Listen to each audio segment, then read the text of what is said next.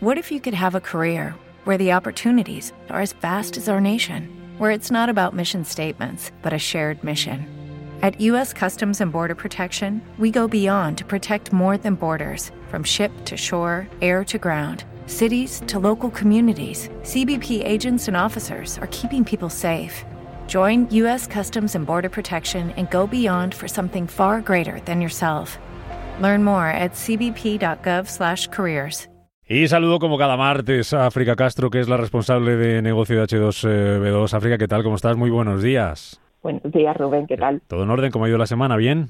Intensa, intensa. Luego hablaremos más de toda la parte que ha habido el gran día de, que fue el miércoles. ¿Te escuchaste entero el discurso de von der Leyen o no? No, hombre, no entero no, pero reconozco que motiva, ¿eh? Motiva. Es una buena noticia, ¿no? Luego nos tienes que explicar después antes de cerrar el programa de hoy, todo ese banco de hidrógeno que va a poner en marcha Bruselas, eh, ver qué ver qué es, qué, qué, supone, qué va a permitir esa, esa buena noticia. Luego nos, nos cuentas los detalles, que, sabes mucho más de eso. Luego hablamos de de ese asunto, antes es un placer empezar hoy saludando a una de las grandes compañías españolas en el ámbito de la energía. Es uno de los jugadores protagonistas en este sector, un referente internacional en el desarrollo, en el mantenimiento, en la operación de infraestructuras energéticas. Es Enagas, que también está metida de lleno en el desarrollo y en el impulso del hidrógeno. Y saludo esta mañana a don Jesús Giles, el director de infraestructuras de hidrógeno de Nagas. Don Jesús, ¿qué tal? Bienvenido, muy buenos días. ¿Qué tal? Muy buenos días, Rubén. no hace falta que me trates.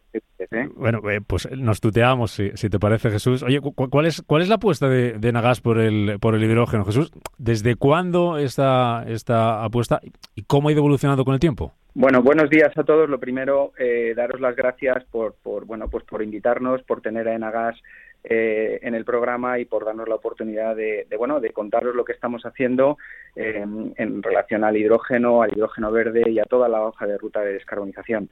En este sentido, bueno, nosotros llevamos eh, trabajando desde hace tiempo en la descarbonización y somos una compañía que, como tal, estamos plenamente comprometidos con, con, ese proceso, ¿no? Tanto en nuestras actividades como eh, digamos, a través de las infraestructuras, eh, pues reducir las, las emisiones de CO2 y avanzar en el, en el ámbito de la eficiencia, eh, en el ámbito de la eficiencia energética. El hidrógeno, bueno, el hidrógeno renovable, lógicamente, tiene un fin último, que es suplir, en este caso, la descarbonización o ser un agente que permita la descarbonización, sobre todo en aquellos sectores industriales de difícil electrificación o complicada electrificación. ¿vale? En este sentido, en Agas lleva trabajando desde el año 2018 o incluso yo diría más. Los primeros proyectos, los primeros proyectos eh, relacionados con el hidrógeno renovable los empezamos incluso en el año 2016, ¿vale? Con proyectos de innovación.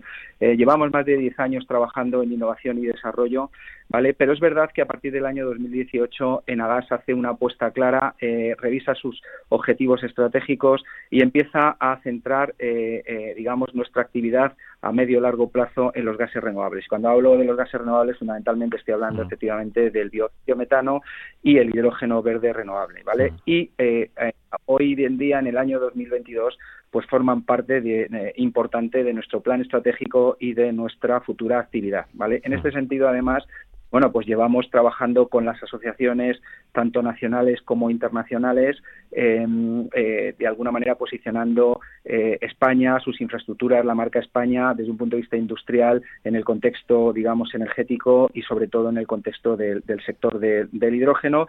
Y de hecho, en todo este proceso, además, eh, pues dio lugar al desarrollo de una filial, en este caso en Agar Renovable, que eh, está promoviendo, digamos, y es un agente importante también en el sector de la promoción y el despliegue de, eh, de, hidrógeno renovable y en este caso también el biometano con más de 50 proyectos, con más de 50 proyectos puestos en cartera. Eh, al final, eh, el objetivo último, lógicamente, de una compañía como Enagas, eh, basándonos en, nuestra actividad de más de 50 años, siempre será la seguridad de suministro, lógicamente, y la descarbonización y como agente facilitador para que estas infraestructuras, digamos, a futuro de hidrógeno y este despliegue del hidrógeno sea una realidad más a corto que a medio y largo plazo. Ese es el objetivo último tenemos. Eh, Jesús, hablabas de más de 50 proyectos, eh, iniciativas, eh, son más de 50, no sé si nos hablabas de relacionados con el, con el hidrógeno, si nos puedes destacar algunos de los más importantes en los que estáis trabajando desde Nagas ahora mismo. Sí, bueno, desde un punto de vista, desde un punto de vista de infraestructuras, que es el ámbito en el que en el que me muevo yo, digamos que estamos trabajando fundamentalmente en eh, las dos grandes iniciativas de hidrógeno que en estos momentos casi las dos juntas ocuparían toda la hoja de ruta del hidrógeno de España. Sabéis que la hoja de ruta del hidrógeno de España cuantificaba en el entorno de unas 600.000 toneladas de consumo eh, de hidrógeno gris con unos objetivos de, penetración y descarbonización al 2026 y al 2030. Bueno, pues dentro de lo que son las iniciativas de infraestructuras, pues estamos trabajando fundamentalmente en dos muy grandes que además son conocidas porque han salido en prensa, son Haidil, ¿vale? Eh, es una, un proyecto, eh, eh, digamos, de largo, de largo recorrido, donde hay actores relevantes industriales en España y donde se acompaña una generación eléctrica renovable, una producción masiva de hidrógeno para cubrir un escenario de demanda a medio y largo plazo entre 350.000 y 400.000 toneladas. Como digo, toda la hoja de ruta española eh, por sí sola ya, eh, digamos, centraba el esfuerzo en unas 600.000 toneladas, ¿vale? Y luego el segundo proyecto grande también de infraestructuras sería Catalina, que es una segunda, digamos, una segunda gran infraestructura que también conectaría eh, polos de producción con polos de demanda situados en el corredor mediterráneo, tanto en, dentro de lo que sería la comunidad valenciana como en una segunda fase la, comunidad, digamos, de autónoma de Cataluña. En el caso de Jaidil, además, también tendría otra segunda fase que uniría lo que es el, el, famoso corredor del Ebro, dando, digamos, lugar a una gran infraestructura, a una gran infraestructura de hidrógeno. Desde un punto de vista 50 proyectos que estábamos comentando de promoción, bueno, pues efectivamente ahí tenemos grandes ejemplos, como puede ser el Green Highland, ¿vale? Que es un proyecto eh, que promueven nuestros compañeros de Naga Renovable, que es el primer valle de hidrógeno eh, industrial en, una isla en, Europa, ¿vale? Y luego, adicionalmente a eso, hay otras iniciativas asociadas, digamos, en consorcios en donde estamos participando eh, con grandes compañías petroleras españolas que también han anunciado grandes planes de desarrollo y de incorporación de hidrógeno verde en sus matrices, en sus matrices de, producción. En definitiva, bueno, pues estamos contribuyendo, como hemos venido haciendo durante más de 50 años, en el proceso de reindustrialización, ayudando sobre todo a la penetración de estos nuevos vectores energéticos y toda su industria que los acompaña en las zonas de riesgo de exclusión, de despoblación y sobre todo generando empleo y contribución al crecimiento del PIB, eh, en, sobre todo en aquellas comunidades autónomas donde lógicamente vertebramos el territorio a través de estas infraestructuras. Eh, Jesús, te, quiero presentar esta mañana a África Castro, que de H2B2, eh, con quien hacemos este programa todas las, semanas, que me contaban que sois viejos conocidos en, en, el mundo del hidrógeno, evangelizando hace muchos años y que seguro que África tiene bien lanzarte alguna pregunta. África, adelante. Hola, ¿qué tal, Jesús? Eh, precisamente, o sea, en este ámbito de lo que estamos este año, del pues ese Real Decreto que publicó el Ministerio y que invitó a, elaborar ese procedimiento para inyectar, lo digo por al hilo de lo que comentabas de infraestructuras, mm. inyectar hidrógeno renovable en la red gasista, vosotros, o sea, en Agas como gestor técnico, tiene una responsabilidad de crear un primer borrador. ¿Nos podrías comentar un poco las directrices o aspectos que se están teniendo en cuenta? Hola África, ¿qué tal? Pues oye, nada, un placer volver a coincidir aquí en, en, las ondas eh, radiofónicas. Efectivamente, llevamos ya muchos años eh, colaborando y, trabajando juntos, tanto en la asociación como con H2B2 y, demás. Bueno, oye, eh, nada, simplemente muy rápidamente. Efectivamente, se publicó efectivamente un real decreto y nosotros como, como por un lado transportista de, digamos, de la red troncal de gasoductos y por otro lado, efectivamente, como gestor técnico del sistema gasista, bueno, pues como compañía estamos trabajando para dar respuesta a ese, a ese real decreto, ¿vale?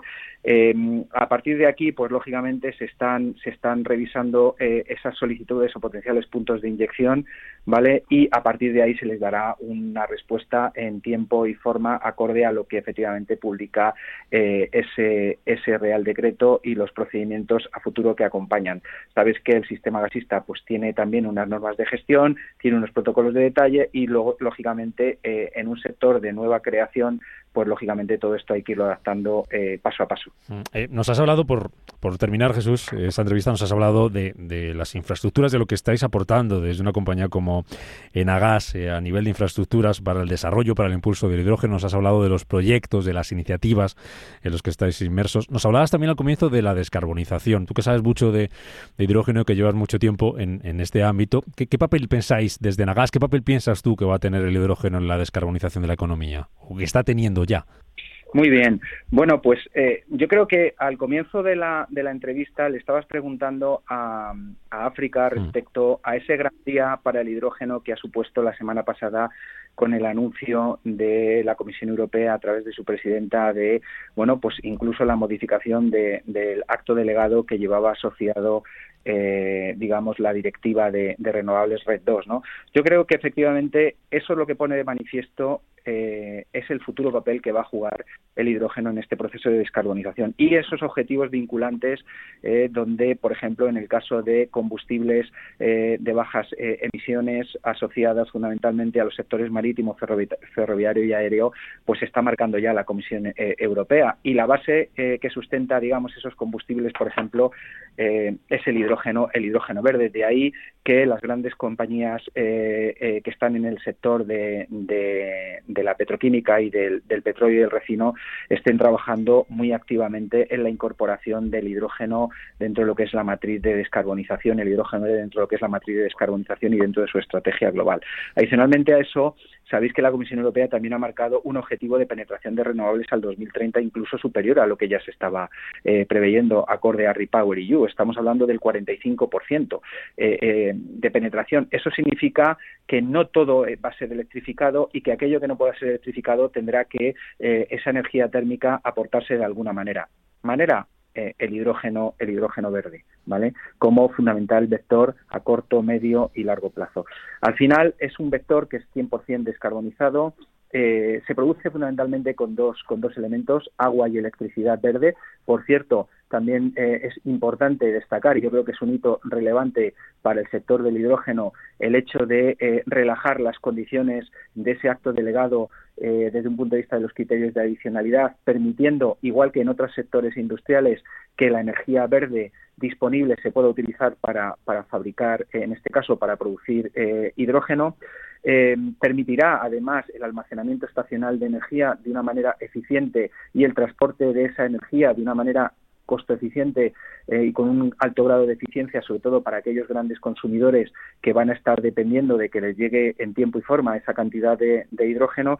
Y al final creo que también eh, el hidrógeno verde debe de posicionar a España en un proceso de transición justa y eh, reindustrializar y dar, digamos, potencia industrial a, digamos, a nuestras, a nuestros tecnólogos y a nuestra industria, ¿no? Y eso yo creo que es importante, con lo cual tiene que jugar un, un papel vertebrador y, desde luego, ayudar sobre todo a darle esa independencia energética y esa capacidad de suministro a Europa que tanto demanda a través de las, de las políticas energéticas. Pues que sigáis trabajando en, en esa dirección, en esa ayuda a todo esto que nos estás eh, contando desde una compañía tan importante para esto, para las infraestructuras como es Enagas y seguiremos aquí eh, deseando que nos lo contéis cuando, cuando lo estiméis oportuno. Eh, Jesús Gil es el director de infraestructuras de hidrógeno de Enagas, hablando hoy de la apuesta de la compañía, de los proyectos, de las iniciativas y de las infraestructuras en el ámbito energético en general y del hidrógeno en particular esta mañana aquí en H2 Intereconomía. Jesús, un placer. Gracias por estar con nosotros y hasta la próxima, hasta cuando quieras. Muchas gracias. Un abrazo y cuidaros.